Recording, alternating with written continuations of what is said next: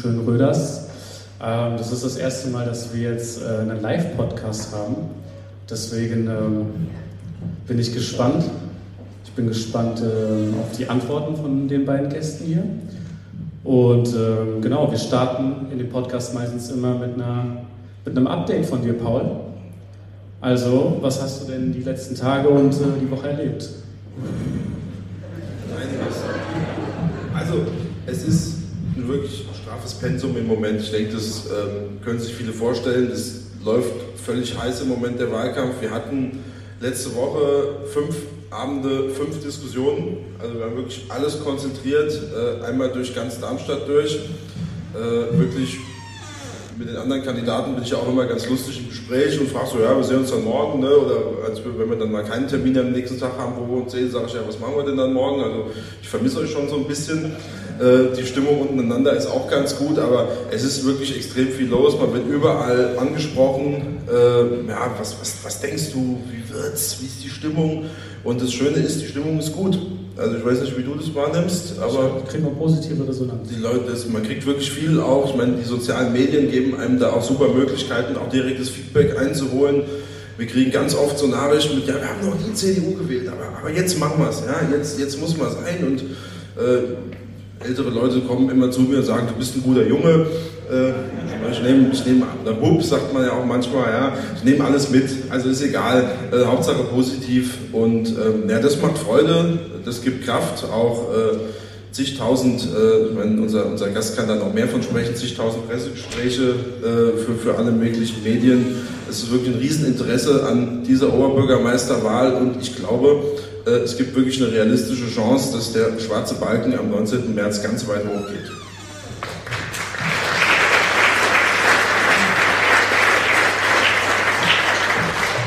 Frankfurt hat sie jetzt in der ersten Runde nachgemacht, also, also vorgemacht und wir machen es nach. Und besser vielleicht. Frankfurt ist natürlich auch schön, das Signal jetzt nochmal auf dem Weg dahin. Ähm, wir haben ja einen Frankfurter zu Gast heute, deswegen muss ich mich mit meinen üblichen Frankfurt-Sprech zurückhalten. Also der eine oder andere weiß ich ja, dass ich da auf Fußball und regionalen Rivalitäten ein bisschen geprägt bin. Aber das spare ich mir heute. Äh, aber man sieht halt, die Großwetterlage ist auch gut. Äh, das hatten wir auch oft anders und das tut uns natürlich auch ein bisschen gut, muss man äh, realistisch sehen. Und da kommt dann viel zusammen. Also eine, gute Stimmung. das, was die Leute mir sagen, ist, dass das, was ich mache, auch glaubwürdig ist, dass sie die Botschaft auch sehen, die ich versuche zu transportieren, dass es wirklich seriös und auch positiv wahrgenommen wird. Und wenn wir dann noch so ein bisschen positive übergeordnete Stimmung haben, dann kann es wirklich was werden. Sehr schön.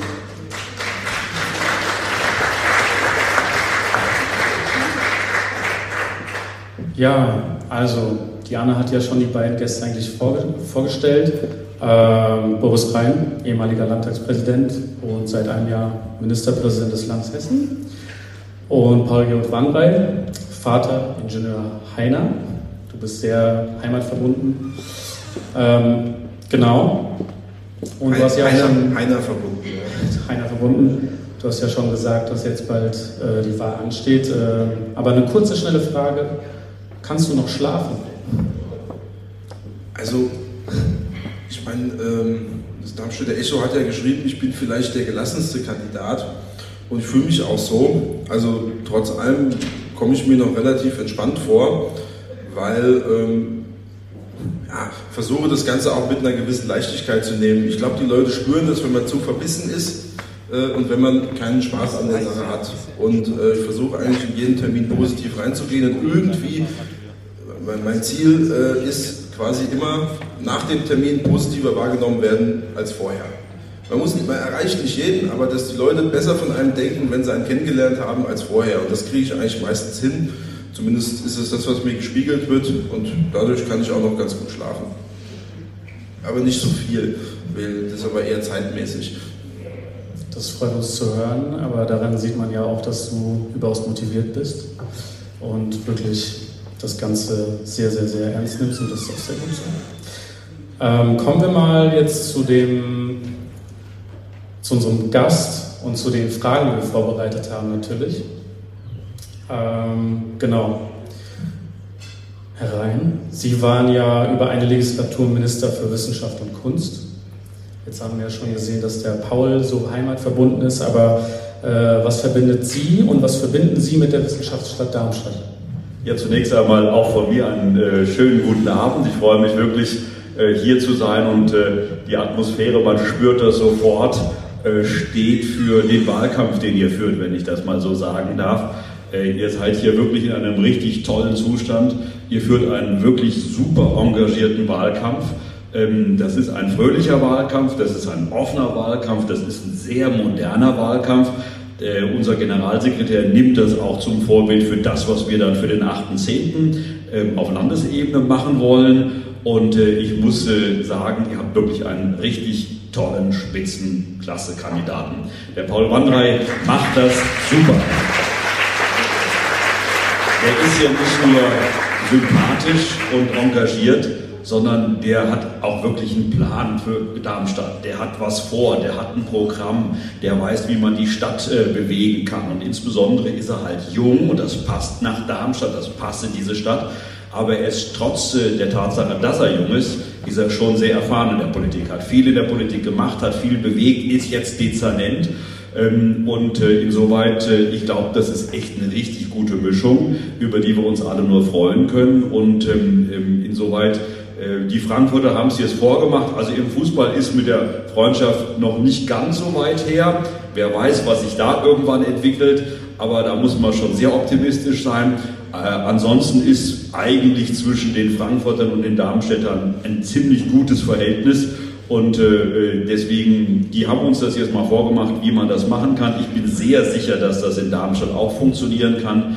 Ähm, das zeigt, die CDU kann natürlich Großstadt und CDU-Kandidaten können Großstadt. Und wenn man sich einfach mal anschaut, was der Paul äh, für eine Biografie hat, was der für einen politischen Plan hat, dann ist das exakt das, was nach Darmstadt passt.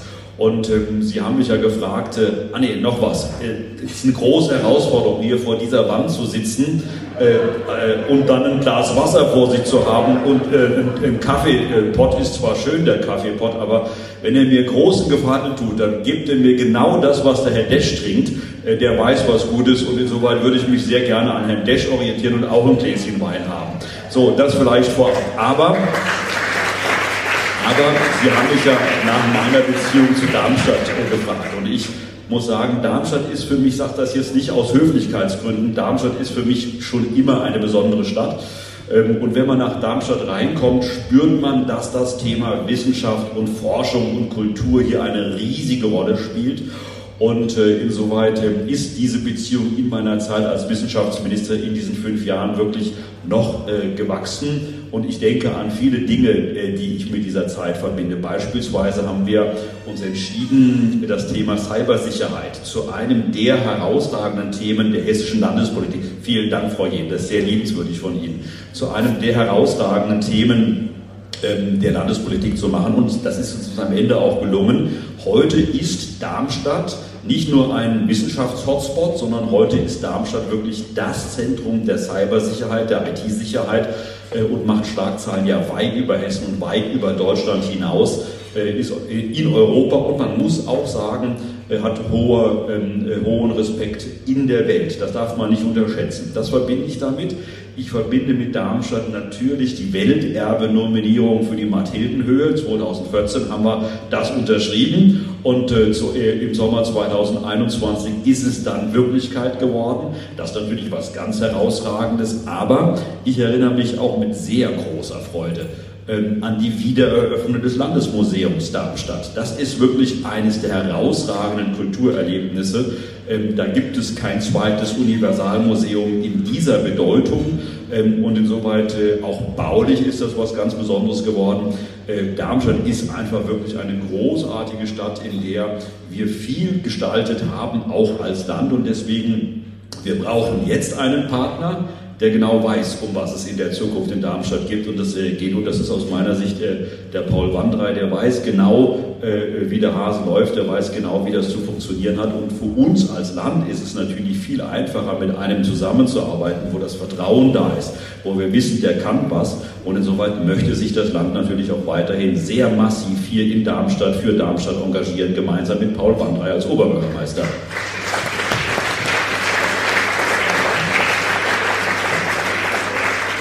Ja, gutes Stichwort, also Wissenschaft, Wissenschaftsstadt. Wissenschaft kannst du, Paul. Du hast ja nämlich an der TU studiert. Und was war besonders daran? Also, äh, ob ich deswegen jetzt Wissenschaft kann, äh, weiß ich nicht. Ich habe da studiert und, und gelernt, in manchen Fächern fleißig, in anderen habe ich das halt so gemacht, weil man das machen musste, um dann äh, seinen, seinen Titel zu bekommen und damit zu arbeiten. Ich fand es interessant, was, was Boris Rhein jetzt auch aufgezählt hat, äh, weil vieles davon kenne ich ja quasi schon seit ich ein kleines Kind bin. Zum Beispiel unser Landesmuseum. Ja, ich weiß noch, war ganz oft mit meinem Vater da drin und das war immer toll. Da konnte man irgendwie so ein bisschen hier äh, mit, einem, äh, mit, einem, kleinen Besen äh, Fossilien freikratzen und da gab es so toll, dass man Knöpfe drücken konnte und da hat man das Tier oben auf der Tafel gesehen und da hing ja auch dieses tolle äh, prähistorische Walross äh, an der Decke und so Geschichten. Also so ganz viele Erinnerungen, die man auch damit hat. Und mit, man wird einem eigentlich erst später klar, wenn man mal drüber nachdenkt, was für eine Bedeutung das auch überregional hat, weil man ist eigentlich das alles nur gewohnt, äh, dass das so alles da ist. Und wenn man dann oft Besuch von außerhalb hat, ja, von Familie und Freunde und mit denen mal irgendwo hingeht, oder auch in unser Schlossmuseum zum Beispiel und sich das alles anguckt, dann sind die immer total begeistert, was für uns selbstverständlich ist. Und ähm, das zeigt ja auch, dass es ein Riesenpotenzial hat, was man auch vermarkten und nutzen kann und was auch eine große politische Aufgabe mit dem Welterbe äh, insgesamt wird. Das Welterbe mit der Stadt, mit allem, was wir sonst noch haben und schon haben, zu vernetzen und einfach zu sagen, hier, wir haben hier äh, ein tolles Gesamtpaket. Äh, das ist Darmstadt, das ist nicht nur ein Tagestrip, äh, das ist auch gerne mal irgendwie ein verlängertes Wochenende äh, mit Übernachtung und gutem Essen tollen kulturellen und äh, musealen Angebot. Und das wird auch eine zentrale Herausforderung für einen neuen Oberbürgermeister werden, der ich mich auch annehmen möchte.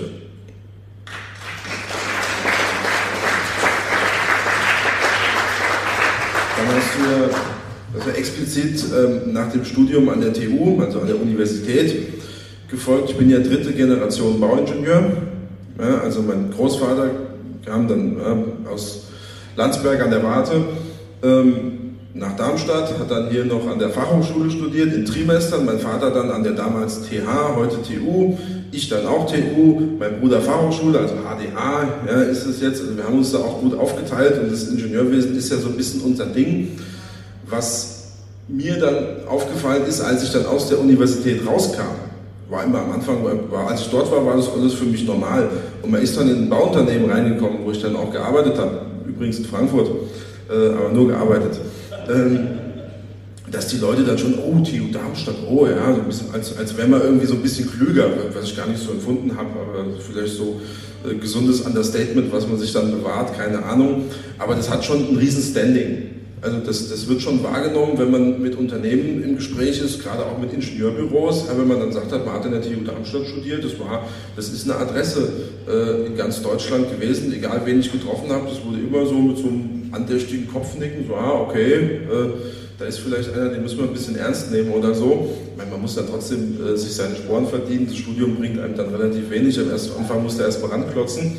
Äh, das habe ich auch gemacht, aber äh, habe schon gemerkt, okay, die Methoden und die Inhalte, die man dort gelehrt kriegt und auch das Level, auf dem man äh, gelehrt bekommt äh, und auch äh, so ein bisschen auch schon studentisch äh, mitforschen kann, das ist schon was Besonderes im Vergleich zu vielen anderen Bildungseinrichtungen.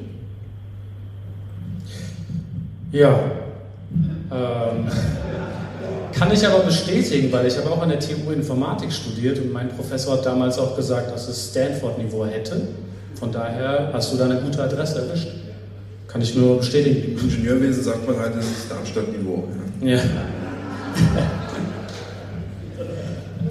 gut. Ähm, gut. Ähm, eine Frage wieder an Sie herein. Ähm, Darmstadt ist ja seit Jahren sicherste Großstadt in Hessen. Was machen wir hier besser als andere? Du hast einen Fragenblock übersprungen. Ja, also habe ich. Ich glaube, ihr seid ein bisschen aus dem Konzept, aber ich bin auch bereit. Äh, Was hat er schon Ihr einigt euch noch. Also, seid ihr einig oder ich, ich antworte einfach drauf? Also, Ein, und dann muss ich Sie kurz unterbrechen. Ich oh habe echt fast übersprungen, das tut mir sehr leid. Das erste Mal Live-Podcast, von daher kann sowas passieren. Sowas wird normalerweise mal rausgeschnitten. Ich bin ja da. Ähm, genau, dann noch eine Frage doch an Sie herein, aber in dem anderen Blog. Was bedeutet der Hochschul- und Forschungsstandort Darmstadt für das Land Hessen?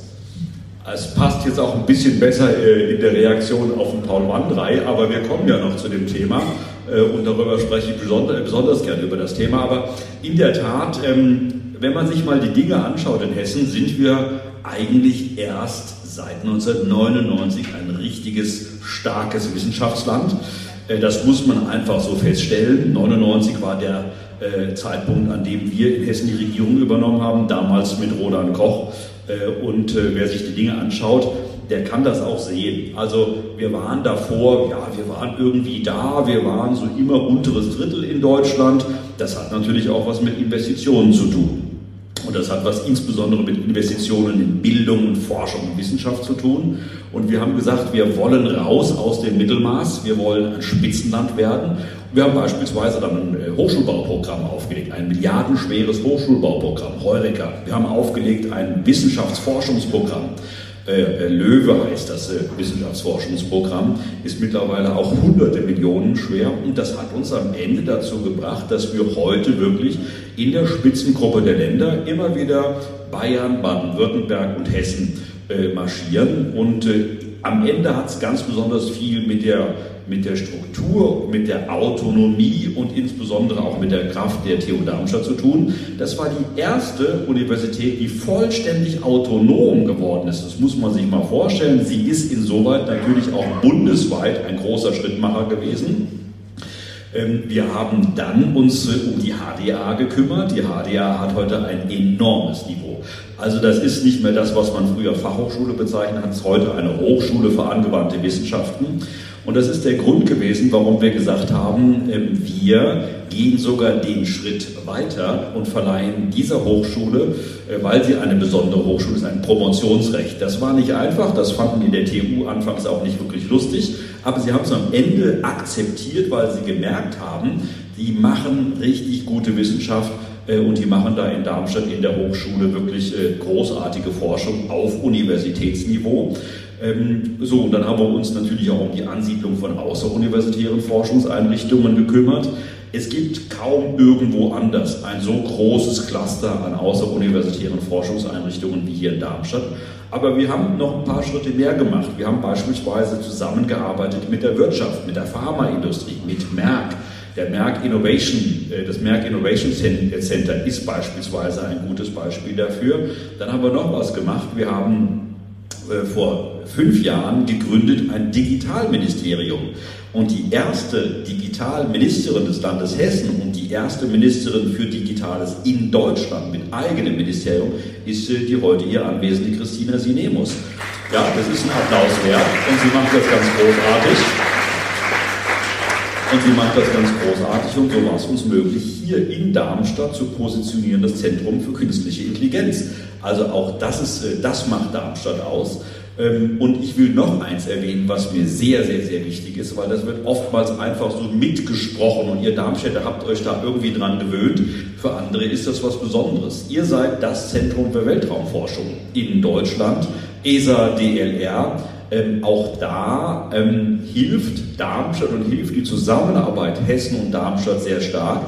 Denn wir machen Weltraumforschung in Hessen. Und dann sagen die Leute erst immer, ja, was ist das denn? Und Weltraum und Bundesland. Naja, das ist halt wirklich ganz besonders wichtig, wenn wir vorankommen wollen und wenn wir in der Digitalisierung vorankommen wollen, wenn wir in so vielen Anwendungen vorankommen wollen, wird es nur funktionieren, wenn wir das kombinieren mit der Weltraumforschung. Das geht von der Landwirtschaft bis zur Medizin, bis zum Mobilfunk. Kein Mobilfunk würde Satellitentechnik, kein Mobilfunk. Ihr, ihr seht, also habt eine tolle Ministerin hier, die, die, ruft mir die Stichworte zu. Satellitentechnik, all das würde nicht funktionieren, wenn wir hier in Darmstadt nicht dieses Zentrum hätten. Und deswegen sage ich mit vollem Selbstbewusstsein, wir in Hessen machen das selbst, dafür brauchen wir keine Bayern. Äh, die Bayern reden darüber mehr und lauter, aber wir haben im Grunde genommen die Voraussetzungen. Diese Voraussetzungen sind hier in Darmstadt und das macht Darmstadt aus. Und ich muss eins aufgreifen, was der Paul Wandrei gesagt hat und dann äh, äh, schweige ich auch äh, jedenfalls in dieser Fragerunde. Ähm, wer wirklich etwas ganz Außergewöhnliches in der Kultur erleben möchte, der geht wirklich dann in das Landesmuseum nach Darmstadt. Einen Block Boys in dieser, ähm, in dieser Art und Weise gibt es nirgendwo mehr anders. Und insoweit ist halt Darmstadt eben auch wirklich eine der Kulturhauptstädte.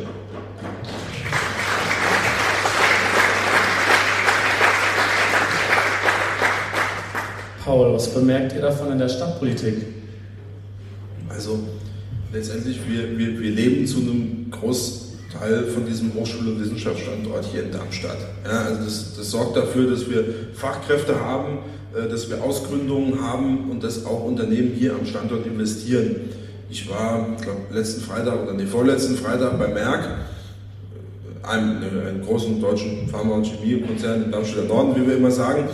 Ähm, und die stellen dann so ein bisschen vor, einmal im Jahr, was machen wir alles hier am Standort, was investieren wir. Äh, Hunderte von Millionen Euro und vor allem in Produktion.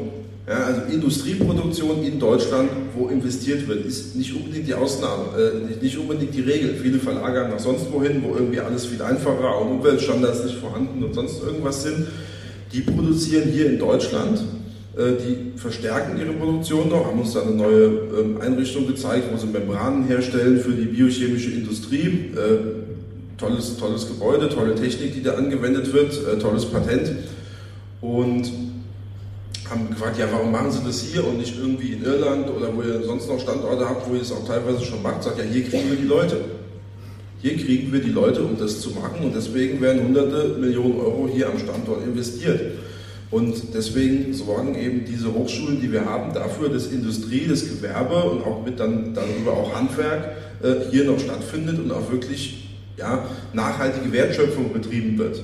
Also es gibt ja irgendwie, Social Media ähm, Anschauer äh, kennen ja irgendwie diesen Spruch mit, wir können nicht alle äh, in Berlin in der Coworking Station sitzen, Chai Latte trinken und die 37 Dating App entwickeln. Ähm, da ist der volkswirtschaftliche Nutzen halt irgendwie so ein bisschen begrenzt. Aber über das, was wir hier machen, wird halt wirklich was produziert, was, was, was man nutzen kann, was auch immer gefragt sein wird und was eben einen Teil unseres Wohlstands sichert. Und da muss natürlich äh, eine Stadt auch immer ein Interesse haben, dabei bleiben, Ausgründung unterstützen äh, und äh, gucken, äh, dass aus dem, was wir hier haben, auch was wird und dass die Leute, die wir hier top ausbilden, auch möglichst hier bleiben. So sieht's aus. Wir können stolz sein auf Darmstadt auf jeden Fall. Aber jetzt bin ich im richtigen Themenblock. Nicht, dass ich wieder was übersprungen habe. Und zwar geht es jetzt um Sicherheit. Und da wieder die Frage an Sie herein. Darmstadt ist seit Jahren ja sicherste Großstadt in Hessen. Was machen wir hier besser als andere? Ist Darmstadt vergleichbar mit Frankfurt? Ähm, also zunächst einmal könnte ich sagen, ihr habt äh, einen Fraktionsvorsitzenden äh, bei der CDU, äh, der ein Top-Experte deutschlandweit ist in Fragen der inneren Sicherheit als Vizepräsident des Landeskriminalamtes, als Chef des Verfassungsschutzes ehemaliger, äh, als einer, der wirklich ein großer Kenner äh, der Situation ist. Äh, und der weiß äh, genau, wie man das macht, das ist der Roland Desch. Aber ihr habt auch eine gute Tradition an guten Ordnungsdezernenten hier. Und ich glaube, das ist ein ganz wichtiges, ein ganz wichtiger Punkt, die Vernetzung der Landespolizei mit der Stadtpolizei. Ähm, äh, ohne das funktioniert das nicht. Und das äh, sage ich auch als ehemaliger Ordnungsdezernent ähm, eben von Frankfurt. Wir haben damals die Stadtpolizei in Frankfurt gegründet und haben dadurch der Stadtpolizei polizeiähnliche Strukturen gegeben. Wir haben sie aufgestellt äh, nach dem Vorbild der Landespolizei. Natürlich alles immer in viel kleinerem äh, Umfang, gar keine Frage. Muss ja auch gar nicht sein wie die Landespolizei, aber das hat dazu geführt, dass die Zusammenarbeit richtig gut funktioniert hat. Und ich muss auch hier sagen, äh, nach meiner Kenntnis funktioniert das in Darmstadt sehr, sehr gut. Ein weiterer äh, wichtiger Gesichtspunkt ähm, ist natürlich das Thema Videoüberwachung. Darüber muss man sprechen, darüber muss man diskutieren. Das war nicht immer einfach. Ähm, ich kann als Frankfurter sagen, als wir das damals eingeführt haben, äh, hat das äh, bei gewissen, äh, in gewissen politischen Lagern auch nicht nur zur Entzückung geführt, aber ähm, Videoüberwachung ist ein ganz wichtiger oder wir sagen heute, glaube ich, gar nicht mehr Videoüberwachung, sondern wir sagen Videotechnik, ist heute ein ganz wichtiger Baustein für Sicherheit und zwar nicht nur subjektiv, subjektiv auch, und das wird auch oft unterschätzt, wie wichtig die subjektive Sicherheit für Menschen ist, sondern auch natürlich objektiv. Weil wenn wir eine Straftat durch Videoüberwachung rekonstruieren können, können wir den Straftäter überführen. Und ein überführter Straftäter ist am Ende immer die beste Gewähr dafür, dass er eben keine Straftaten mehr begeht äh, und am Ende auch dann wirklich die Strafe auf dem Fuße folgt. Wir waren 2000 das erste Bundesland, was die Videotechnik so gesetzlich verankert hat und eingeführt hat. Und wir wissen heute, dass dort, wo Videotechnik zum Einsatz kommt, ähm, Kriminalität wirklich spürbar zurückgeht. Und insoweit ist das ähm, eine ganz wichtige Ergänzung für das Gesamtsystem der inneren Sicherheit. Dazu gehört die Stadtpolizei, dazu gehört die Landespolizei, dazu gehört die Videotechnik. Dazu gehört auch beispielsweise sowas, was wir damals in Frankfurt eingeführt haben, wie äh, der Freiwillige Polizeidienst. Also das sind alles wichtige und gute und sinnvolle Bausteine, ähm, um in einer Stadt äh, für ähm, Ordnung und Sicherheit äh, sorgen zu können. Und deswegen kann ich nur empfehlen, wirklich auch punktuell weitere Videotechnik einzuführen. Das ist zielführend, das hilft den Bürgerinnen und Bürgern und es führt am Ende zu einer sicheren Stadt. Und aus meiner Sicht ist Sicherheit eine der wichtigsten Voraussetzungen äh, für ein gutes Lebensgefühl in einer Stadt, weil eine unsichere Stadt ist natürlich eine Stadt, in der man nicht leben will und deswegen müssen im Grunde genommen, da spielen, finde ich, politische Farben gar keine Rolle, müssen alle ein Interesse an innerer Sicherheit haben.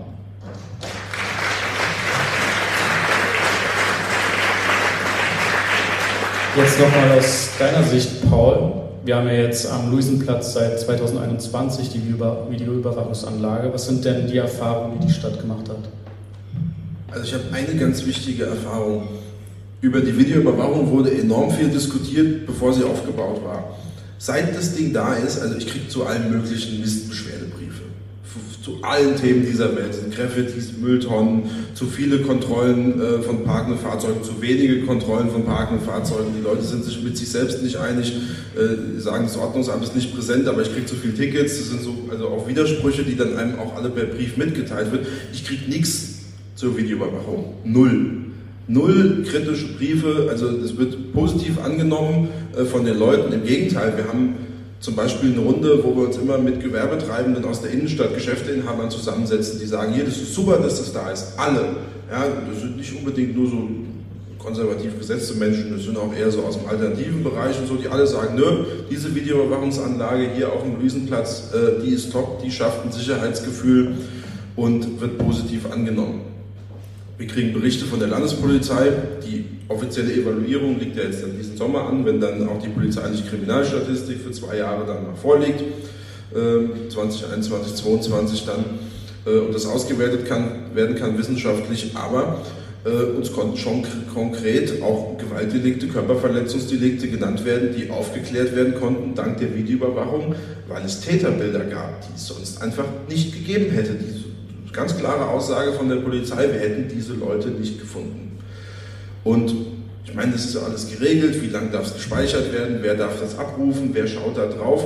Ich finde es immer ein bisschen merkwürdig, dass wir auf der einen Seite irgendwie alles Mögliche der ganzen Welt mitteilen, aber wenn wir eine hoheitlich kontrollierte Videoüberwachung haben, wo ganz klar geregelt ist, was mit diesen Daten ist, die dann nicht irgendwo auf irgendeinem Metaserver äh, von jedem abrufbar sind, dann werden wir irgendwie manchmal ganz kritisch. Aber also, sag ich mal, die Diskussion und das, was danach passiert, äh, hat auf jeden Fall gezeigt, dass es nicht die gesellschaftliche Mitte ist, die ein Problem mit Videoüberwachung äh, hat und nicht die Menschen, sondern wirklich nur ganz einzelne Bedenkenträger. Und ich denke, dass wir im Rahmen der Evaluierung auch ein positives Fazit ziehen werden.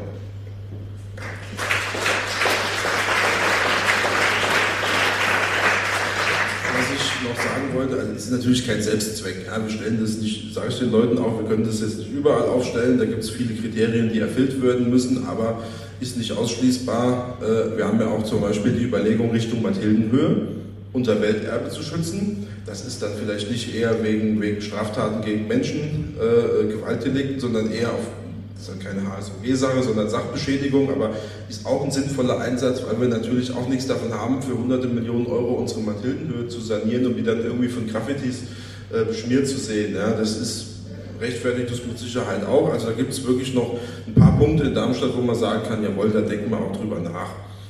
Und ich wollte nochmal bezüglich Landespolizei, Stadtpolizei aufgreifen, was Boris Rhein gesagt hat. Äh, diese Zusammenarbeit und die Vernetzung, die ist essentiell wichtig. Und da macht es schon einen Unterschied, wer das in der Hand hat. Wer kooperiert, auch über verschiedene äh, politische Ebenen hinaus. ja, ich äh, will jetzt hier nicht irgendwie in Darmstadt irgendwie eine andere Innenpolitik als das Land machen. Jeder hat seine Zuständigkeit und man muss miteinander sprechen. Und das machen wir auch. Äh, ich habe gerade letzte Woche ähm, mit mehreren äh, Bewohnern von einer bestimmten Straße, ich kann jetzt nicht äh, ins Detail gehen, aber da gab es einfach eine Situation, die den Menschen Angst gemacht hat, auf bestimmten, von bestimmten Straftaten, die dort platzieren. Und dann habe ich mit der Landespolizei gesprochen und ich habe mit den beteiligten städtischen Ämtern, äh, die dort noch Aktien drin haben, gesprochen und wir setzen uns einfach zusammen jetzt in zwei Wochen Abstand, besprechen, wer hat welche Optionen, auf welchem Weg irgendwie dagegen vorzugehen. Äh, Justiz ist auch noch mit dabei und wir vernetzen uns einfach und geben auch so den Menschen das Gefühl, ja, ich war jetzt auch zu einem Ortstermin am Montag da, auch wieder mit Stadtpolizei, mit Landespolizei und habe den Leuten gesagt, was passiert. Da geben wir den Leuten auch das Gefühl, okay, wir tun auch wirklich was im Rahmen unserer rechtsstaatlichen Möglichkeiten und versuchen den Leuten äh, Sicherheit zu ermöglichen, die sie sich einfach in ihrem Alltag, in ihrem Umfeld wünschen. Und dafür ist die Zusammenarbeit wichtig. Und ich glaube, da ist Darmstadt in den letzten Jahren gut mitgefahren, wirklich ganz eng den Kontakt zu suchen. Ich habe auch regelmäßiges Showfix mit der Polizeidirektion und es läuft wirklich äh, nicht reibungslos, aber wenn es Reibung gibt, dann sprechen wir drüber und dann lösen wir das. Und ich glaube, das ist das Wichtige am Ende.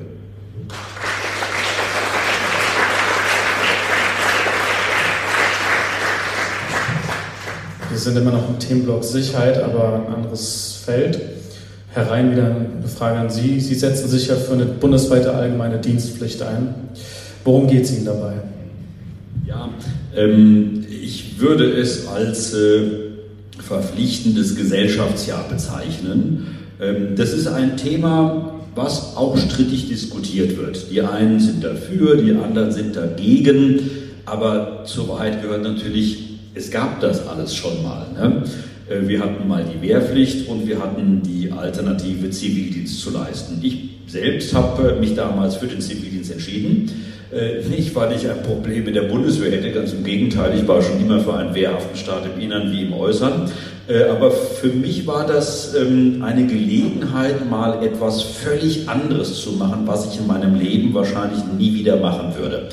Und so habe ich mich entschieden, also erstmal kam ich, die haben gesagt, also ich wurde nach dem ersten Staatsexamen, äh, in Jura musste ich, äh, oder wurde ich gezogen sozusagen.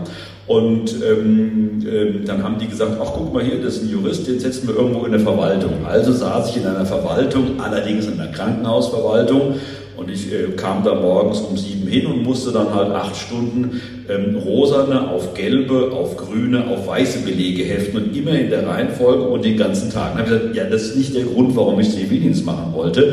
Äh, ich wollte irgendwie Menschen helfen, ich wollte was machen, was der Gesellschaft dient.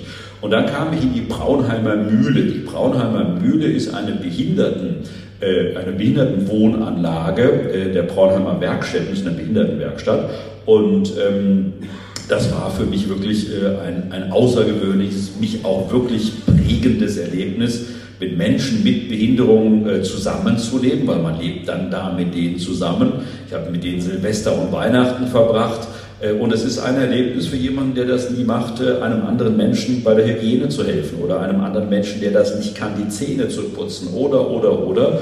Oder mit ihm einfach auch mal was zu erleben, mit ihm ins Kino zu gehen oder ihm gesellschaftliche Events zu ermöglichen, die er sonst nie hätte äh, haben können. Und ähm, äh, jeder, der äh, keine Behinderung hat, tritt natürlich einem Menschen, der Behinderung hat, irgendwie gehemmt entgegen. Er weiß nicht, wie er damit umgehen soll, soll er den jetzt ganz besonders behandeln oder was auch immer.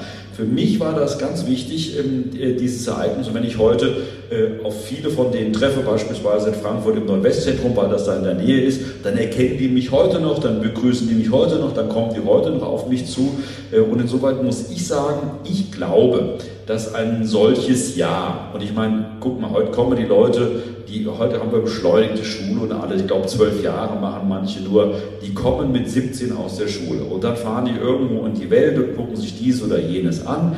Also ich glaube, ähm, dass es kein verlorenes Jahr ist, wenn man nochmal etwas anderes macht, wenn man mal etwas macht, ähm, jenseits von allem anderen. Und ähm, insoweit ist mein Gefühl, also mir hat es ja auch nicht geschadet, mein Gefühl ist, es kann ein verbindendes gesellschaftliches Band sein, Ähm, es kann für einen selbst eine wichtige Erfahrung sein. Es kann für die Persönlichkeitsbildung durchaus äh, hilfreich sein. Man lernt viel. Und im Übrigen ist es ja so, man gibt auch der Gesellschaft was zurück.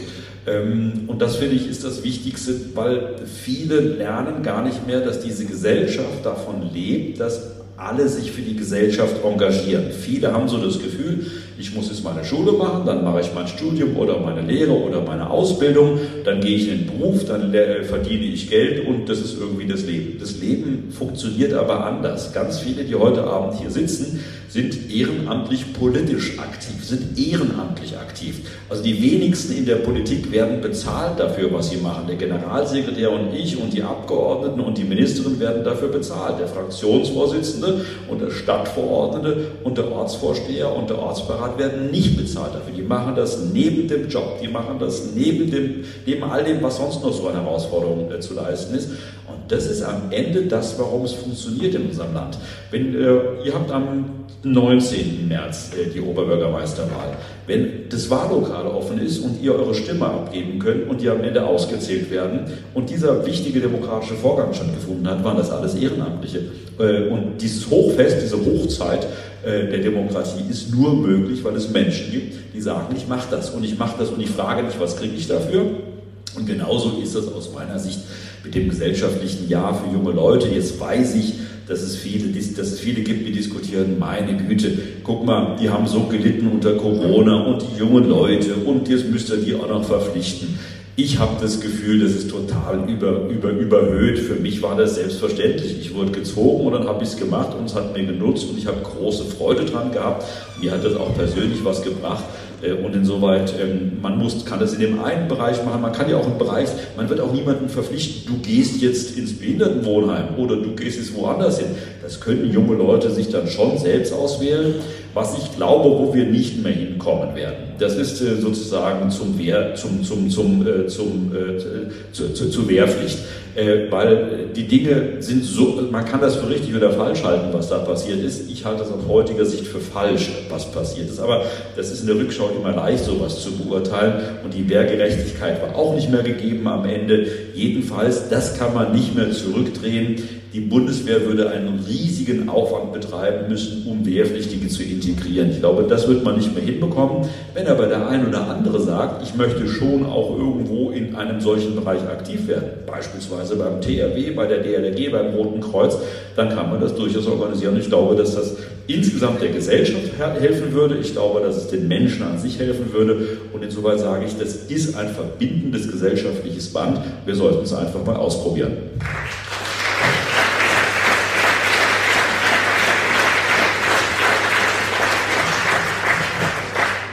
Paul, wie könnte denn so eine Dienstpflicht äh, Darmstadt nutzen? Also erstmal finde ich es in Ordnung, gesellschaftlich auch eine Erwartung mal zu formulieren. Weil man bekommt extrem viel. Ja? Man bekommt eine gute Bildung, man hat soziale Absicherung, man hat Aufstiegsmöglichkeiten, Krankenversicherung, äh, alles Mögliche. Ja? Ähm, ich mit amerikanischen Freunden spreche, die mal ganz beeindruckt, gerade so die Sozialversicherung versuchen und mir das mal, wie funktioniert das und dann kommen wir im Übrigen immer auf den Punkt, dass die dann erklären, wenn die sich überall selber versichern, zahlen sie am Ende doch genauso viel wie wir, äh, auch wenn sie dann vielleicht erstmal ein etwas optimiertes Netto haben, aber wenn die Versicherung abgeht und sowas, sieht die Welt schon anders aus. Also ich finde es in Ordnung, dass man sagt, okay, für das, was wir hier bieten, erwarten wir auch was. Dass du dich ein Jahr einbringst. Und du darfst dir aussuchen, was du machst. Du kannst Bundeswehr machen, du kannst was Soziales machen. Ich fände es halt gut, wenn man auch sagt, okay, man kann das auch über eine gewisse Zeit irgendwie in der Feuerwehr oder Hilfsorganisation ableisten weil da schließe ich den Kreis zur Frage, da brauchen wir einfach die Leute. Ähm, die Begeisterung fürs Ehrenamt ähm, nimmt aus verschiedenen Gründen, gerade im großstädtischen Bereich, auch durchaus ab. Ja, wir, wir zehren im Übrigen auch hier sehr von unseren Studenten. Also gerade in der Freiwilligen Feuerwehr Innenstadt, wir sagen auch immer, es ist die Studentenwehr, ähm, so, gerade in der Abgrenzung so zu Eigen und Wixhausen, das sind ja so ein bisschen eher dörfliche das hat keiner gehört, äh, Strukturen, ähm, wo das dann eher so auch familiär gewachsen ist oft, aber das sind zum Beispiel ganz viele Studenten von den Hochschulen, äh, die haben dann irgendwie bei sich, was weiß ich, im Hunsrück oder so, wo sie herkommen, waren sie bei der Freiwilligen Feuerwehr und machen das hier einfach weiter. Ähm, aber wir kriegen da, also wir sind da auch noch so aufgestellt, dass immer jedes Fahrzeug besetzt ist, aber man klappt halt irgendwie, knabbert immer so ein bisschen an der gefährlichen Grenze. Und wenn wir da mehr Leute für begeistern können, auch für unseren Katastrophenschutz, fürs DRK, was hier halt der Hauptträger vom Katastrophenschutz ist, dann hilft uns das enorm viel, weil wir sind auch darauf aus, äh, angewiesen, dass wir die Betreuungszüge vollkriegen, wenn irgendwas ist. Ich bin ja auch Feuerwehrdezernent. Wir hatten den Großbrand in der Papierfabrik äh, in Eberstadt über vier, fünf Tage. 300 Einsatzkräfte im Einsatz. Es waren ungefähr 70, 80 äh, von Berufsfeuerwehr oder halt ähm, Rettungsdiensten, die das hauptberuflich machen. Der Rest ist Ehrenamt. Der Rest ist Ehrenamt und da sind wir darauf angewiesen, dass die Leute kommen. Äh, wir haben Einsatzzeiten bei der Feuerwehr, wir haben Mobilisierungszeiten vom Katastrophenschutz und wir brauchen die. Also muss man sich vorstellen, 300 Leute. Ja, und das innerhalb, äh, sage ich mal, von wenigen Stunden zusammengezogen. Da sind wir darauf angewiesen. Und da könnte zum Beispiel auch äh, ein Gesellschaftsjahr, wo man die Leute einfach damit in Verbindung bringt, und dann, und dann haben die vielleicht Spaß, weil die dann merken, hey, das ist ja schön, ich kann hier mit einer tollen Maschine, großen Pumper, LKW Dreiachser, kann C-Schein machen, keine Ahnung, äh, was, was die Menschen halt einfach motiviert, ja, verschieden mit Leuten zusammenkommen. Äh, und dann haben wir einfach mehr Menschen in diesem Pool des Ehrenamts, den wir gerade in dem Bereich so dringend brauchen. Das neben vielen anderen Vorteilen vielleicht eine verstärkte Begeisterung auch für soziale Berufe, weil die Leute damit in Berührung kommen und sich das vorher vielleicht gar nicht vorstellen könnten. Also ich glaube, das ist was, was, was wenig Risiko hat, aber was wirklich viele positive Folgen haben kann.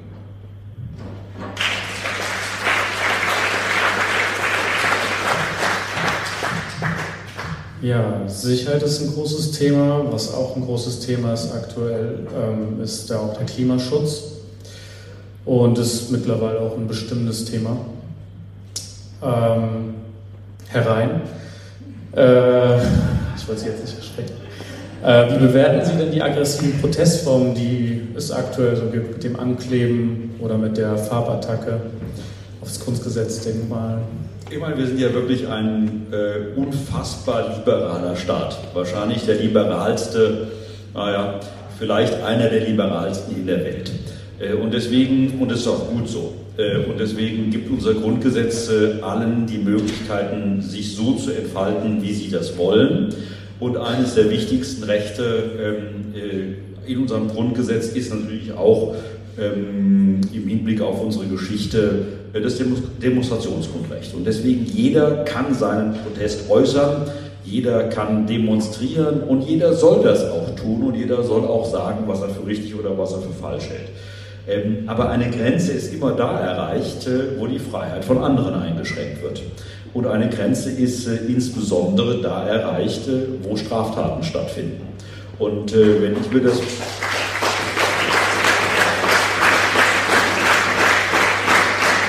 Und wenn ich mir das anschaue, was passiert, dass Leute sich auf der Straße festkleben, ich meine, wie bekloppt muss man sein, dass man sich irgendwo festklebt. Äh, kürzlich habe ich irgendwo gesehen, hat sich einer im Gericht, ich weiß gar nicht, wo das war, einen Tisch festgeklebt. Da haben die einfach den rausgetragen mit dem Tisch und irgendwo an die Bushaltestation gesetzt. Also wahrscheinlich ist das die beste Maßnahme, mit den Leuten umzugehen. Ähm, kam aber kein Bus und mit dem, mit dem Tisch war es auch schwer, in den Bus reinzukommen. Aber ich glaube, das Gericht hat dann auch gesagt, sie, sie, sie, wie heißt das in der Verwaltung, nicht sortieren das aus, sondern das wird irgendwie ausgetragen aus der Liste des Eigentums. Also sie haben den Tisch im Grunde mal mitgeschenkt.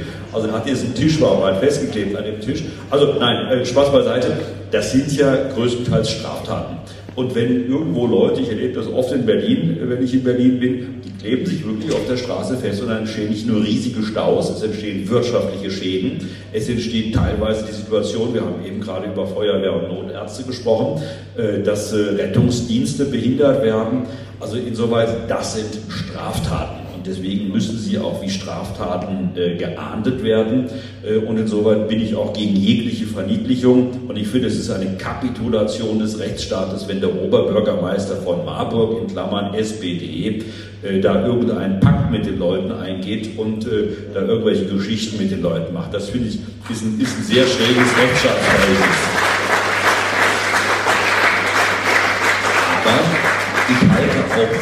Leute nicht für klug, die das machen, denn sie schaden ihrem Anliegen. Und das Anliegen ist ja durchaus ein wichtiges Anliegen. Sie schaden ihrem Anliegen. Ich kann sagen, wie man es anders macht. Das Land Hessen hat sich äh, entschlossen, äh, und ich sage das auch jetzt mal für uns als Union, denn es ist doch ein Irrglaube, die Union wäre nicht für Klimaschutz. Wir, wir, wir stimmen nur für Schlotbarone und was auch immer, also für Schornsteine und für Industrie. Das tun wir auch, natürlich, weil das unser Land groß und stark macht äh, und Arbeitsplätze gewährt. Aber wir stehen natürlich immer schon für Klimaschutz, äh, nur unter einem anderen Label. Ähm, äh, Bewahrung der Schöpfung ist ein Thema der Union, da gab es die anderen noch gar nicht, die, die sich grün anmalen. Und deswegen haben wir uns entschlossen, in Hessen beispielsweise in unserem Doppelhaushalt 23-24, den wir jetzt beschlossen haben, 1,8 Milliarden 1,8 Milliarden Euro in den Klimaschutz zu investieren und zu sagen, äh, uns geht es nämlich um beides. Wir wollen Ökonomie und Ökologie und zwar sozialverträglich vereinen. Ich glaube, das ist die Lösung der Dinge, aber nicht sich irgendwo festleben, dem äh, Anliegen schaden und äh, die Leute damit zu belästigen. Insoweit, das sind für mich Straftaten und die müssen auch als solche geahndet werden.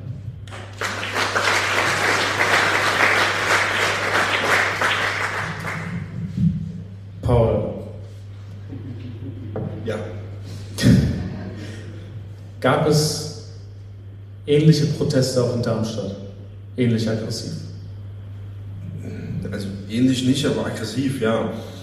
Das ist so ein bisschen mein Punkt. Wir haben zum Glück noch nicht so eine Eskalationsstufe erreicht. Hoffe ich, kommt auch nicht. Aber ich merke schon die letzten Jahre, also die Art und Weise, wie man miteinander umgeht, wie man miteinander spricht, wie man angegriffen wird und interagiert, wird aggressiver von bestimmten Gruppen. Und da ist eine gewisse Radikalisierung eingetreten. Vielleicht noch nicht so weit, dass man sich irgendwie auf die Straße klebt, aber das ist das, was mich stört. Man hat immer das Gefühl, der, der Gegenüber wird nicht mehr gesehen.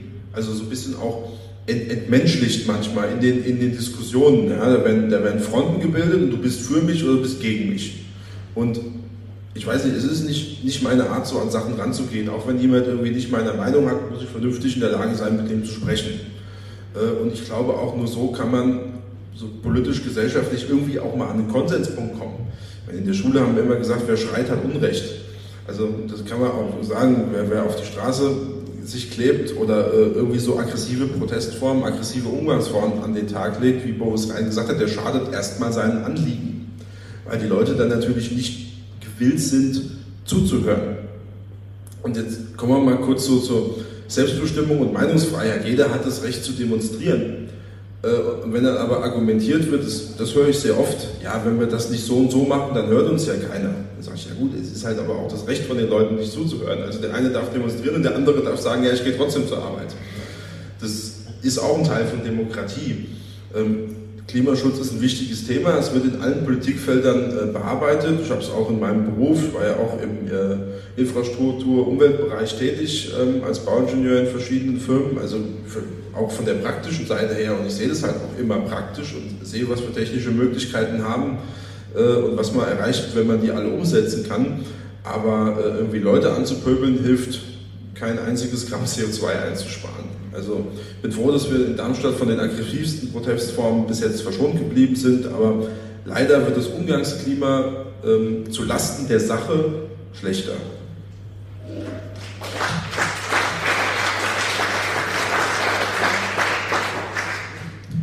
Ein anderes Thema, das uns auch täglich beschäftigt und ähm, sehr traurig macht, ähm, der russische Angriff auf die Ukraine, der hat sich ja vor kurzem gejährt. Und da würde mich interessieren, wie haben Sie die veränderte weltpolitische Lage als Ministerpräsident wahrgenommen?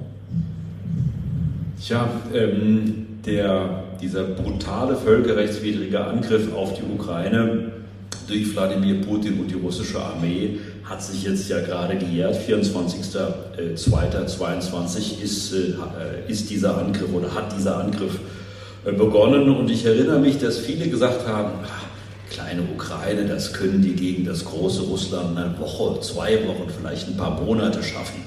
Jetzt schaffen die das ein Jahr. Und man muss sich mal vorstellen, die hätten das wirklich innerhalb von drei Wochen oder fünf Monaten geschafft, äh, die Ukraine niederzuringen. In welchem Zustand Europa jetzt wäre. Das kann man sich überhaupt gar nicht vorstellen, was das für uns äh, bedeuten würde. Und deswegen, das ist nicht einfach so ein politischer Spruch, wenn wir sagen, die Soldatinnen und Soldaten in der Ukraine, verteidigen ja in Anführungsstrichen nicht nur ihre Freiheit, sondern sie verteidigen die Freiheit und den Frieden Europas und damit von uns allen. Und mir nötigt das wirklich einen Heidenrespekt ab, äh, was die dort leisten. Ich hatte kürzlich, also am 24.02.23, ähm, ukrainische Familien bei mir in der Staatskanzlei äh, zu Besuch und äh, ich muss ganz ehrlich sagen, mich bewegt das und berührt das zutiefst, äh, da die Mütter und ihre Kinder sitzen zu sehen und zu wissen, dass die Väter gerade in brutalsten Kriegshandlungen sind. Meine Mutter ist 1933 äh, auf die Welt gekommen. Meine Mutter hat ihre Kindheit ähm, an Adolf Hitler verloren und ist in einem Land aufgewachsen, was zerbombt worden ist. Ähm, kennt die Situation, wie das ist äh, wenn die Mutter die Kinder in den Bunker bringt und zurückgeht, weil was vergessen worden ist und die Mutter nicht zurückkommt, äh, weil sie aufgehalten worden ist, welche Ängste da ähm, stattfinden müssen, was in den Leuten vorgehen muss, welche traumatischen Situationen das sein müssen. Und das genau vor unserer Haustür. Das von einem Aggressor, und viele reden gerade von der Zeitenwende, äh, der ja schon vor langer Zeit gezeigt hat, wes Geisteskind ist. 1999 Tschetschenien, 2008 Georgien, 2014 die Krim, 2022 die Ukraine. Und der Weg von Wladimir Putin wird weitergehen, wenn wir ihn nicht stoppen. Und, und das ist das, was mir so, was mich auch so wütend teilweise macht. Dann kommt da äh, diese Frauenrechtlerin in Klammern, man muss sich das vorstellen da werden Frauen von der russischen Armee vergewaltigt und zwar, und zwar in einem Ausmaß, äh, wie wir es im Zweiten Weltkrieg erlebt haben. Ähm, eine Frauenrechtlerin und diese Frau Wagenknecht ähm, äh, treten da an ähm, und demonstrieren wohlgemerkt gegen den Krieg, aber nicht gegen den Kriegstreiber, nicht gegen den Kriegsherrn. Das ist die fünfte Kolonne von Moskau. Diese beiden Damen sind die fünfte Kolonne von Moskau. Und Insoweit muss ich wirklich sagen, und insoweit muss ich wirklich sagen, wir müssen alles machen, wir müssen alles tun, um sie zu unterstützen. Denn ähm, am Ende ist die Frage, siegt in Europa das Recht des Stärkeren oder siegt in Europa die Stärke des Rechtes? Und das ist das, was Europa ausmacht. Die Stärke des Rechtes ist unser Wert, ist das, was Europa ausmacht. Wenn wir das deswegen nicht stoppen, wird es am Ende in Europa, und ich rede nicht nur von Moldau, die Entwicklungen in Moldau sind beängstigend. Ich war ja vor kurzem in Seeon bei der CSU. Ich habe dort mit der moldauischen Ministerpräsidentin gesprochen, die wirklich voller Angst war. Die ist weg. Die ist jetzt einfach weg. Und das zeigt, was da in Moldau vor sich geht und was da äh, im Augenblick, äh, was da im Augenblick passiert. Ähm, äh, in, äh, ähm, äh, in, den baltischen Staaten sind sie voller Angst, in Polen sind sie mittlerweile voller Angst. Das, das zeigt doch, was da gerade in Europa vor sich geht. Und deswegen, wir müssen diesen Aggressor stoppen, sonst wird es in Europa mehr Krieg geben und nicht weniger Krieg geben. Und deswegen kann es auch keinen Diktatfrieden geben. Weil was ist denn die Folge eines Diktatfriedens? Es wird immer weitergehen. Deswegen das Bild von 1999 bis 2022 ähm, und insoweit muss die Bundesregierung aufhören zu zaudern, zu zögern und nichts zu machen, sondern sie muss handeln.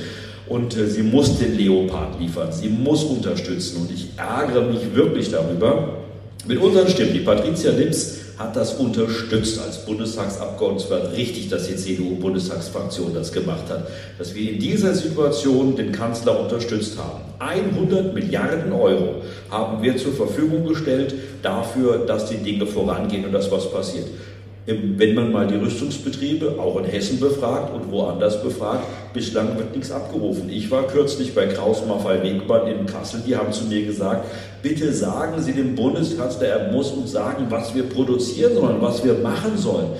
Passiert, passiert nichts. Es ist,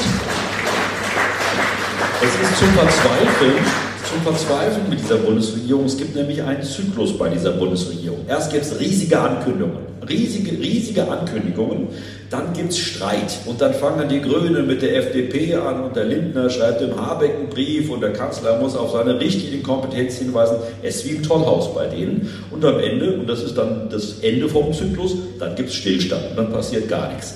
Und äh, das ist das, was mich so entsetzt äh, in dieser Situation, wo wir bei unseren Freunden äh, in der Ukraine stehen müssen. Aber es gibt auch etwas zu berichten, finde ich, was Positives und daran sollten wir anknüpfen. Die NATO war vor dem 24.02.22 zerstritten.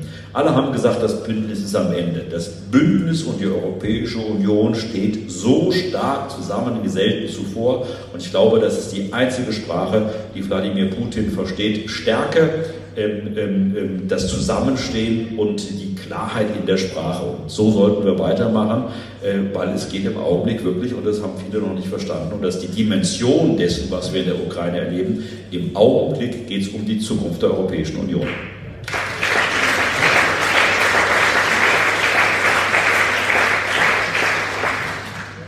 Paul, jetzt aus deiner Perspektive, wie sehr spürt man das Leid der Menschen der Ukraine in Darmstadt? Also ich erinnere mich noch relativ gut. Wir haben hier, wie in vielen Gemeinden auch, in Darmstadt von Tag 1 diese Demonstrationen organisiert. Und wir machen die ja bis heute jeden Samstag. Haben jetzt 24. Freitagabend äh, ein Jahr mit 1000 Leuten, immerhin 1000 Leute, die durch Darmstadt gekommen sind. Und ich erinnere mich noch, weil ich war, wir haben uns immer so ein bisschen abgewechselt unter den Parteien, wer macht die Moderation. Und ich habe damals die Moderation gemacht, als die ersten ukrainischen Flüchtlingsfrauen bei der Demo waren. Roland, warst du da? Erinnerst dich noch, diese, ähm, diese Frau, die dort gesprochen hat, mit, mit, also spontan, war nicht geplant. Ja? Ich habe dann, irgendwann hat mir einer zugespielt, hier, da sind ähm, Leute aus der Ukraine da. Und dann musste ich das halt irgendwie erwähnen. Und dann habe ich gesagt, hier, Sie sind willkommen und wir wollen Ihnen Sicherheit geben und äh, Sie haben hier einen Platz und wir wünschen Ihnen, dass Sie äh, irgendwann sicher nach Hause zurückkehren können, wenn sie das, wie sie das möchten. Und dann hat, kam so eine Frau nach oben, hat auf Ukrainisch, hat geweint, hat, hat sich hingekniet. Ja, und es ist dann auch so ein bisschen simultan, spontan von einer Darmstädterin, die dem Ukrainischen mächtig war, übersetzt worden. Da haben wir zum ersten Mal ganz plastisch gesehen, was das bedeutet.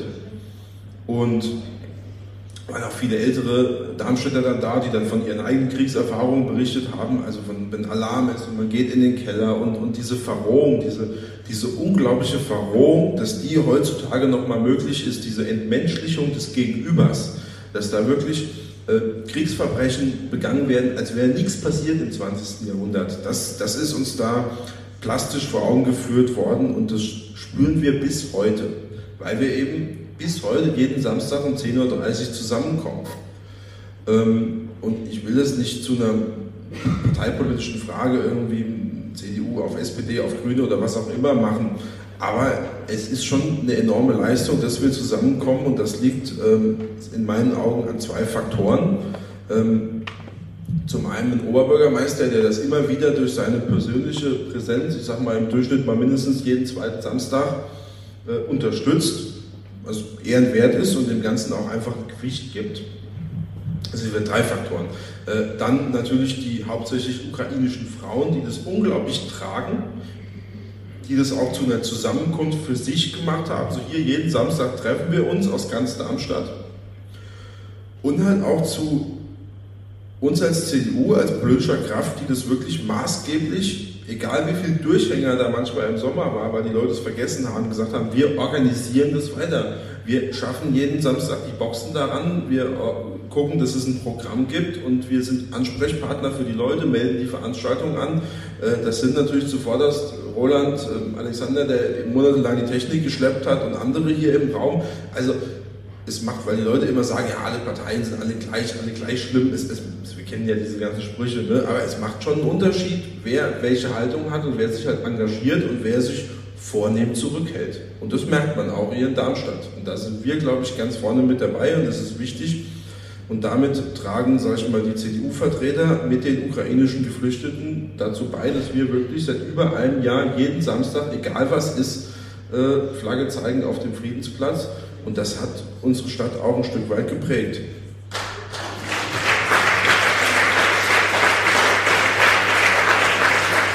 Ansonsten, wir haben die ganzen praktischen Probleme, Unterbringung, das kennen Sie aus, aus, aus ganz Hessen, wobei das nicht nur so Ukrainer sind, sondern auch alles Mögliche. Ähm, und meine, trotzdem, die, diese Leute leisten eigentlich hier einen ganz wertvollen Beitrag. Also es sind unglaublich angenehme Menschen, unglaublich engagiert und äh, wirklich jedes Gespräch, die, die, die, die, diese Dankbarkeit von den Leuten, die man spürt, ist toll. Und äh, unser Oberbürgermeister Jochen Patsch war ja auch äh, in unserer Partnerstadt Uscherott und äh, hat dort auch live mitbekommen, äh, was eigentlich unsere Hilfe, die wir dann hier schicken, Generatoren, Lebensmittel, medizinische Produkte aus den Kliniken, die dann hier vielleicht langsam aus der Walzung rausfallen und die man dann dort gut einsetzen kann, was das wirklich bewirkt. Also das ist nicht jeder kleine Beitrag leistet dort einen enormen äh, Beitrag und wird auch wirklich positiv gesehen. Also das Deutschlandbild ist äh, allen Unkenrufen zum Trotz und wir wünschen uns auch vieles schneller, gerade was Rüstungsgüter angeht, aber die humanitäre Hilfe, die, die wird in unserer Partnerstadt gesehen und das ist was, was als Herr Jochen mir das erzählt hat, das, das gibt einem schon auch ein gutes Gefühl und ich glaube, da kann man auch stolz drauf sein.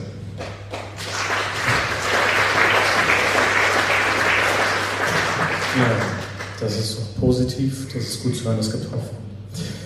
Ähm, jetzt haben wir noch einen kleinen gemischten Katalog an Fragen, ähm, die uns erreicht haben, vor allem über Social Media und über andere Kanäle. Die erste Frage geht an dich, Paul. Sind wir, schon, ähm, sind wir schon weit über der Zeit? Sind wir? Wie bei Wetten, das hier ist schon nachts, ist schon zwölf. Kurzer Blick in die Regie. Sind wir noch in der Zeit? Ja, wir ziehen, wir ziehen, wir ziehen durch, wir ziehen durch. Ziehen wir durch? Ja, wir ziehen Gut, durch. Wir ziehen durch.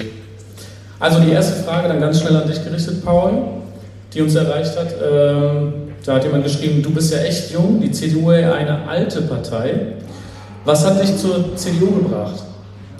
Ich muss gerade Richtung äh, Roland Desch, Alexander Schleid gucken, aber das war purer Zufall, als ich alt gehört habe. Das ist natürlich, das kurze Antworten gibt mir so eine Frage. Ja, auch, also ich jetzt nur das Stunden, wieder, was die Leute im Netz. Äh 14 Jahre dabei, da könnte ich Stunden äh, äh, drüber reden, aber ähm, ich will mal ein Beispiel rauspicken. Das war damals so diese Zeit, äh, Andrea Ypsilanti, ne, geschäftsführende Landesregierung. Ähm, und Schulpolitik war so extrem heiß diskutiert. Es war noch wirklich diese klassische Front, gegliedertes Schulsystem. Äh, ja, da hat die CDU gesagt, das bleibt und es ist völlig egal, was, was, was irgendwer erzählt. Ein anderer sagt, nein, wir müssen das alles abschaffen, wir machen integrierte Gesamtschule und da geht jeder rein und äh, lieber, lieber, lieber irgendwie gleich schlecht als ungleich, so ungefähr. Und das war so damals diese Diskussion, die war extrem aufgeladen und die hat mich ähm, natürlich als Darmstadt sehr Gymnasialstadt mit, mit, extrem vielen ähm, Gymnasien hat mich natürlich dann so ein bisschen auch in Richtung der CDU gebracht. Äh, hat auch den Schulen polarisiert, die einen sind so zu den anderen gegangen. Ähm, das war so eins der Themen, neben eben dieser extremen Polarisation aufgrund dieser geschäftsführenden Regierungszeit und der Landtagswahl dann direkt ein Jahr danach, äh, die mich in die CDU reingebracht haben. Und um dann so ein bisschen die Brücke zu heute schlagen, zu schlagen, ich bin froh, dass wir in diese schulpolitischen Diskussionen einen gewissen Frieden reingebracht haben äh, dass andere politische Kräfte akzeptieren, dass es mehrere Schulformen gibt, äh, dass wir akzeptieren, dass man in manchen Bereichen auch mal ein bisschen nachsteuern muss und sagen muss, okay, wenn keiner mehr drauf geht, dann müssen auch wir uns was überlegen. Und deswegen habe ich ja auch so auf Darmstadt bezogen, dann, weil jetzt wir führen wie alle Großstädtische, Großstädte natürlich diese Verkehrsdiskussionen, habe ich gesagt, okay, jetzt mache ich den Mobilitätsfrieden äh, und habe das zu einem zentralen Programmpunkt gemacht, jetzt dann 14 Jahre äh, nachdem ich den Schulfrieden oder zehn Jahre nachdem ich den Schulfrieden miterleben durfte äh, und mache das zu meinem persönlichen politischen Projekt.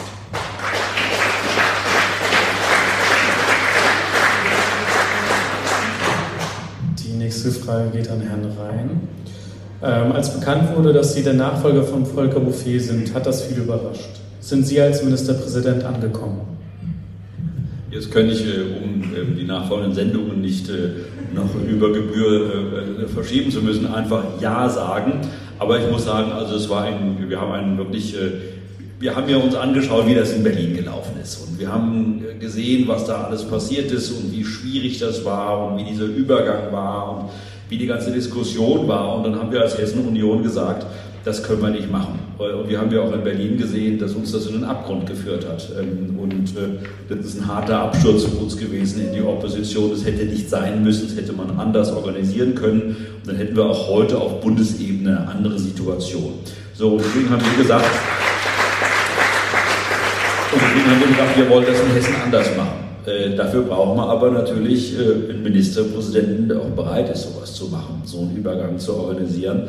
Und da muss ich sagen, Respekt. Äh, Volker Bouffier hat das von sich aus gemacht. Er ist nicht von irgendjemandem dazu gedrängt worden oder gezwungen worden, sondern Volker Bouffier hat gesagt, ich werde vorzeitig von meinem Amt zurücktreten und ähm, wir suchen gemeinsam oder wir entscheiden gemeinsam über die Nachfolge. Und da muss ich sagen, das ist ein Weg, den kriegt nicht jeder hin. Dafür muss man schon eine gewisse Größe haben. Und die hat äh, Volker Bouffier bewiesen und damit hat er natürlich uns einen Weg ermöglicht, ähm, ja, ich sag mal, eine Perspektive auch für die CDU zu eröffnen. So, und äh, insoweit, ich bin in meinem Amt angekommen. Es macht mir große Freude. Ich habe nicht das Gefühl, dass es erst ein Jahr ist. Ich habe das Gefühl, ich würde das eigentlich schon sehr viele Jahre machen. Und ähm, wir machen auch, also ich, also es ist ein herausforderndes Amt. Du bist jeden Tag irgendwie voll unterwegs, immer gefordert, bist äh, am Wochenende immer unterwegs. Aber das ist bei euch Dezernenten auch nicht anders. Aber das macht mir, also ich habe wirklich Spaß daran. Du kannst enorm gestalten. Du gestaltest natürlich in einem Bundesland sehr stark. Äh, äh, du bist aber natürlich als Regierungschef eines Landes auch auf Bundesebene äh, sehr stark in der Gestaltung drin. Über den Bundesrat, über die Ministerpräsidentenkonferenzen, die wir mit dem Bundeskanzler haben. Und wenn wir nur ein Beispiel nehmen, konnten wir, wir Länder verhindern erstens, dass dieses völlig verrückte Bürgergeld eingeführt worden ist. Das zeigt, wir brauchen ein starkes Korrektiv aus den Ländern, sonst machen die mit der Ampel in Berlin, was sie wollen. Deswegen muss, wenn Hessen fällt, dann ähm, äh, können die in Berlin machen, was sie wollen. Und deswegen muss Hessen stehen bleiben. Deswegen muss Hessen unionsgeführt bleiben.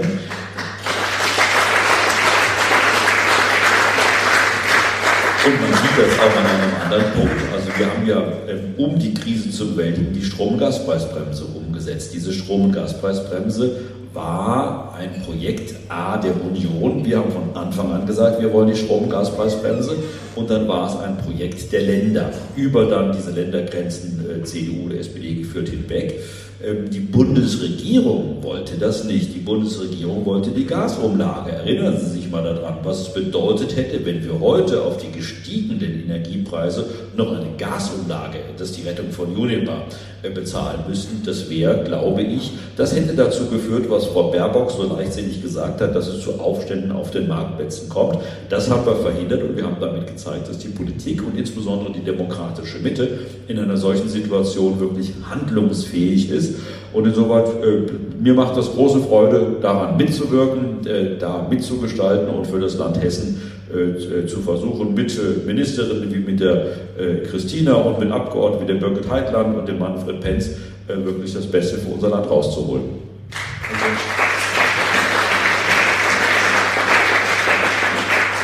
Ich musste gerade ein bisschen schmunzeln, als Boris Rhein gesagt hat, es fühlt sich schon viel länger an. Das, das ging mir auch so. Also irgendwann im Dezember hat mir dann jemand gesagt, äh, hier, du bist jetzt 100 Tage im Amt. Ich sagte, du hättest jetzt auch 1000 oder 10.000 sagen können. Also das ist so schnelllebig und, und, und abwechslungsreich. Äh, man hat manchmal, das, manchmal hat man das Gefühl, die Zeit rennt, und dann fühlt sich eine Woche an wie ein Monat. Das ist schon spannend und da muss ich mal ein bisschen denken an äh, Barack Obama der dann irgendwie innerhalb von zwei Jahren um 20 Jahre gealtert ist. Ich hoffe, das bleibt uns beiden einfach erspart und wir sind dann äh, als Oberbürgermeister und Ministerpräsident auch in äh, vier, fünf Jahren noch jugendlich frisch.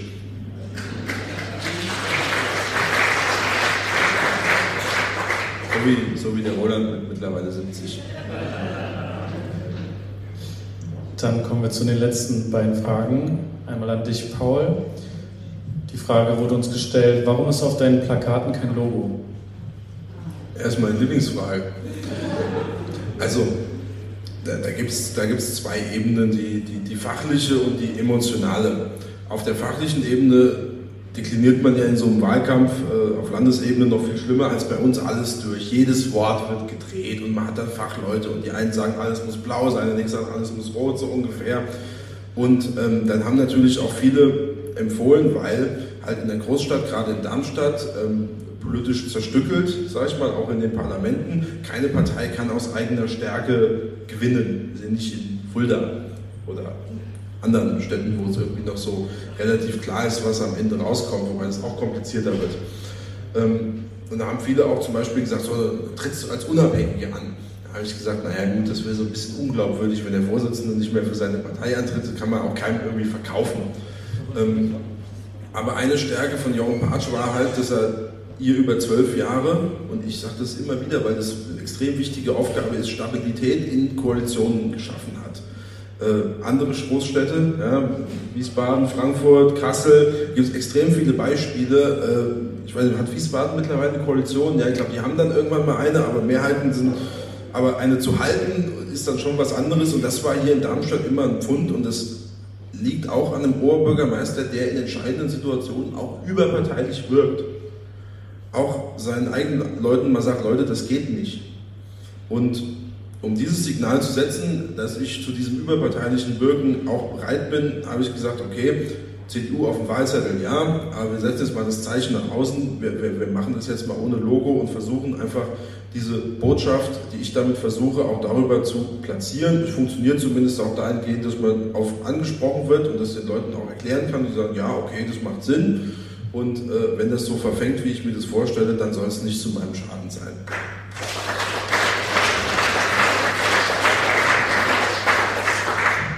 Äh, letzte Frage an Sie, Herr Rhein. Äh, was macht das Land Hessen, damit die Menschen besser durch diese Krisen kommen? Ja, ich habe ähm, einen Bereich angesprochen, das ist natürlich die Gas- und Strompreisbremse, äh, die allerdings äh, über einen Bundesfonds finanziert wird. 200 Milliarden Euro sind das, über die wir sprechen. Das wird uns noch über Generationen beschäftigen, darf man nicht unterschätzen. Aber wir haben uns entschieden, als Land ein eigenes Hilfsprogramm aufzulegen. Hessen steht zusammen heißt das Hilfsprogramm.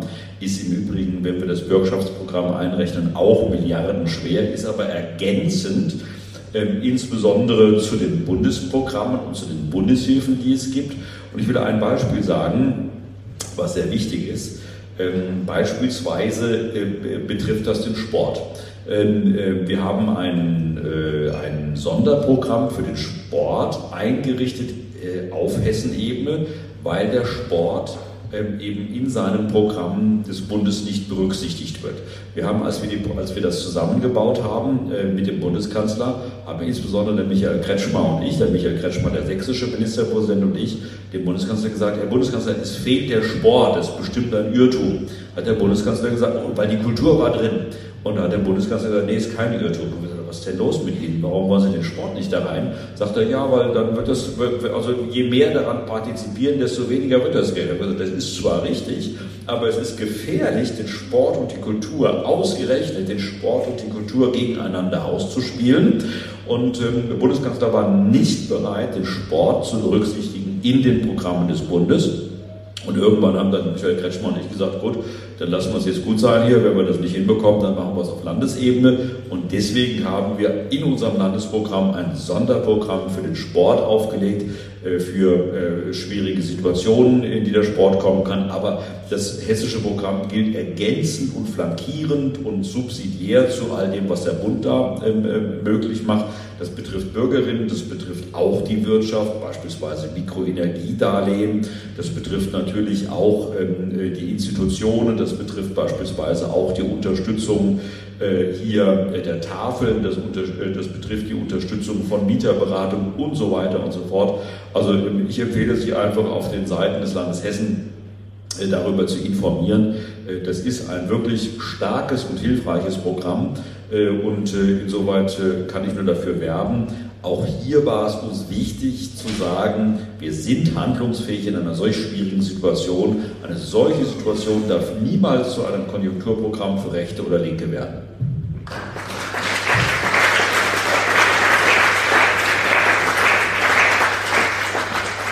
Den nächsten Zeitplan müssten wir 1915 haben jetzt. Wir sind durch. Wir sind durch. Das ist wie beim Karneval. Also Pausenanfang wird auf 1 Uhr nachts verschoben. Dann danke ich euch beiden. Genau. Danke auch euch allen fürs Zuhören. Hat Spaß gemacht.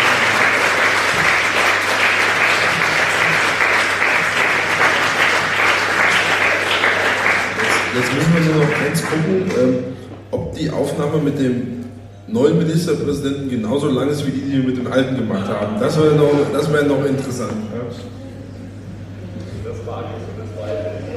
Das ist ein das aber da mussten wir weniger Fragen stellen, um auf die Länge zu kommen. Das schneiden wir raus jetzt.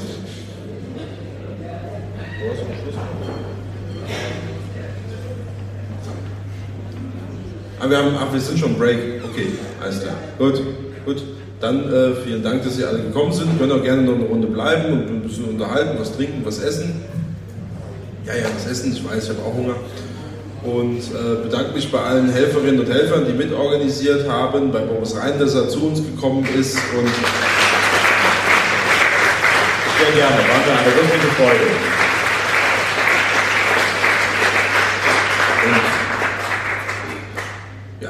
Danke auch allen Unterstützern, die mich ganz persönlich unterstützen und äh, wirklich auch äh, zu vielen Terminen kommen. Das gibt wirklich äh, Kraft und das ist gut. Und äh, lasst uns die nächsten zwölf Tage wirklich nochmal alles geben und dann am 19. März zusammen das erste Mal feiern und dann am 2. April das zweite Mal.